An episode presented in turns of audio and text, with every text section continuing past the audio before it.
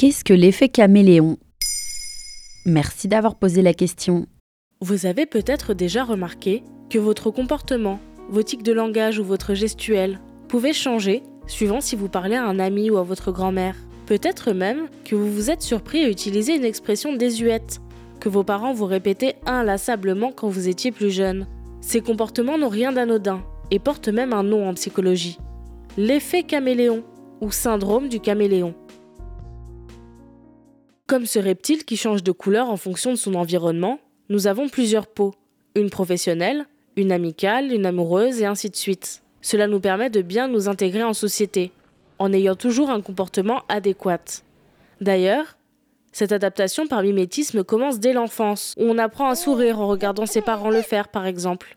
De fait, l'effet caméléon est un phénomène complètement normal, qui peut être à la fois conscient et inconscient. Ainsi, si l'on décide d'adopter un vocabulaire plus soutenu au bureau, on ne se rend, au contraire, pas forcément compte que l'on copie les expressions préférées de nos amis à force de passer du temps avec eux. Il n'y a aucun risque associé à ce syndrome alors? Eh bien, si le syndrome du caméléon est en soi un comportement universel et normal, il y a quand même des problématiques qui l'entourent. La plus répandue étant la suradaptation. La psychothérapeute Ondine Kayat décrit ce phénomène pour Cosmopolitan. Cela concerne ceux et celles qui se calquent tellement sur les autres qu'ils finissent par ne plus savoir ce qu'ils aiment et veulent vraiment. Les personnes qui se suradaptent souffrent souvent d'une peur de ne pas être appréciées des gens avec qui elles interagissent. Les copient au point de faire disparaître petit à petit leur individualité. Et qui sont les personnes les plus touchées par la suradaptation? Il y a d'une part les personnes hyper empathiques, qui se retrouvent souvent débordées par le ressenti des autres, car leur système nerveux ne contient pas de filtre visant à éviter une surcharge sensorielle. Ces personnes ressentent et emmagasinent toutes les émotions de leur entourage.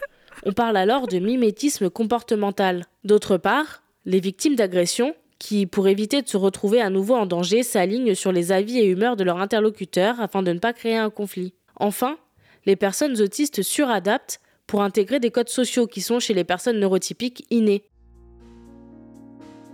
Pour éviter de vous suradapter, conscientisez votre comportement en société. Comprenez d'où vient ce besoin de mimétisme et trouvez votre équilibre entre adaptation sociale et individualité. Voilà ce qu'est l'effet caméléon.